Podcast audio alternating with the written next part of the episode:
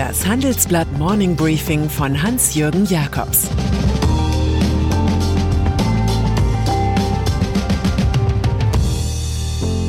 Guten Morgen allerseits. Heute ist Mittwoch, der 11. Dezember. Und das sind heute unsere Themen. Green Deal für von der Leyen, Sonderfall Porsche und wo der Bund sein Geld verschwendet. Im Folgenden hören Sie eine kurze werbliche Einspielung. Danach geht es. Wir alle erleben Tag für Tag die unterschiedlichsten Gefühle. Freude, Langeweile, Begeisterung, Abneigung. Wie wäre es, wenn Unternehmen auf das reagieren, was wir fühlen und etwas verändern oder gar Neues schaffen? Erlebnisse, die uns wirklich begeistern. Sie könnten Frust in Freude, Langeweile in etwas Aufregendes verwandeln. Denn das Business der Zukunft hat Gefühle. Erleben Sie Experience Management von SAP.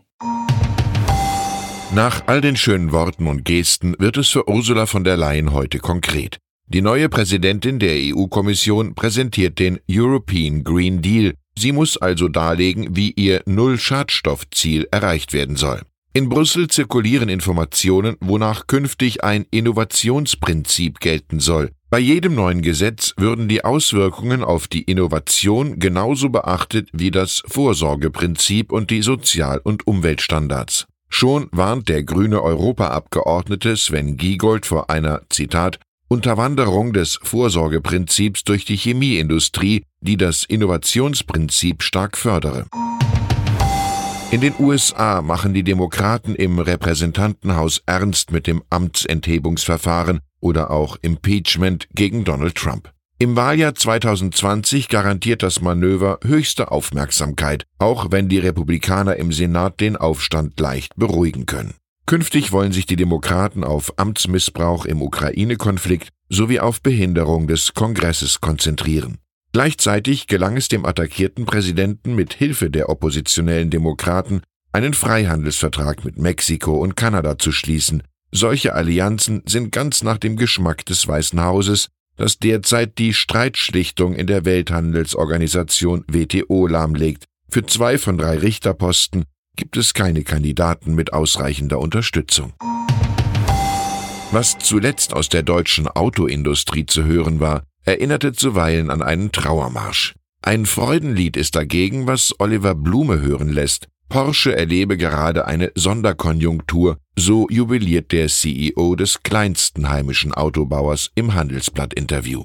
Der Umsatz stieg 2019 um 7 Prozent und 16,3 Prozent Umsatzrendite sind Branchenrekord. Bereits 2015 hatte der Stuttgarter PS-Betrieb das Elektromodell Taycan entwickelt. Das sorgt nun für eine gute Auftragslage. Es gibt etwa 30.000 Interessenten, die alte Diesel-SUV-Schummeleien vergessen lässt. Ökologisch packt Blume das langfristige Ziel einer Zero Impact Company an. Wie Vorgänger Matthias Müller ist er mit seiner aktuellen Performance im VW Gesamtkonzern automatisch Kandidat für höhere Weihen.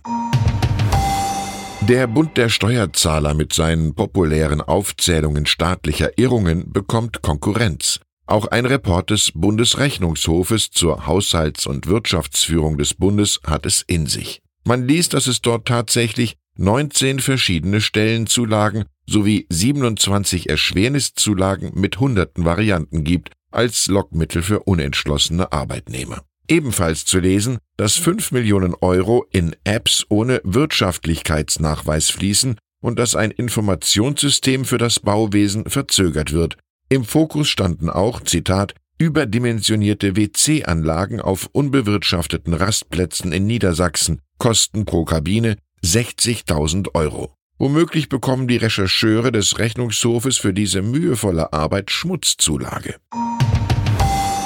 Verbotsparteien wollen CDU und CSU nicht sein, aber manchmal gehört auch eine bestimmte Starrheit verboten, und so entschlossen sich die Christdemokraten nach jahrelangem Widerstand, die letzten Möglichkeiten für Tabakwerbung nun doch zu, ja genau, zu verbieten. Plakatwerbung für Tabakprodukte soll ab 2022, die für Tabakerhitzer ab 2023 und schließlich die für E-Zigaretten ab 2024 untersagt werden. Tabakwerbung trage dazu bei, dass junge Menschen mit dem Rauchen beginnen und nur sehr schwer wieder davon loskommen, heißt es in einem Positionspapier.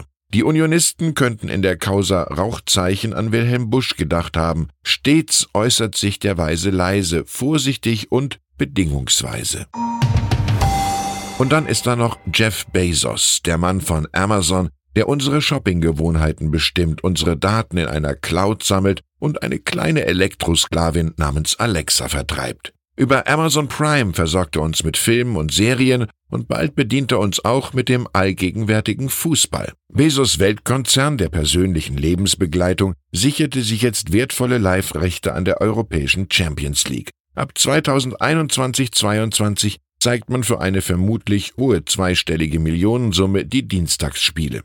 Angesichts des erwachten Spieltriebs ist damit zu rechnen, dass Amazon auch bei der anstehenden Neuausschreibung der Fußball-Bundesliga zuschlägt. Harvard-Professorin Shoshana Zuboff fällt einem bei so viel Rundumbetreuung ein. Freunden Sie sich nicht mit Alexa an, fügen Sie dem Strand kein weiteres Sandkorn zu. Ich wünsche Ihnen einen erkenntnisreichen Tag, an dem Sie ruhig einmal Sand im Getriebe sein können. Es grüßt Sie herzlich Ihr Hans-Jürgen Jakobs.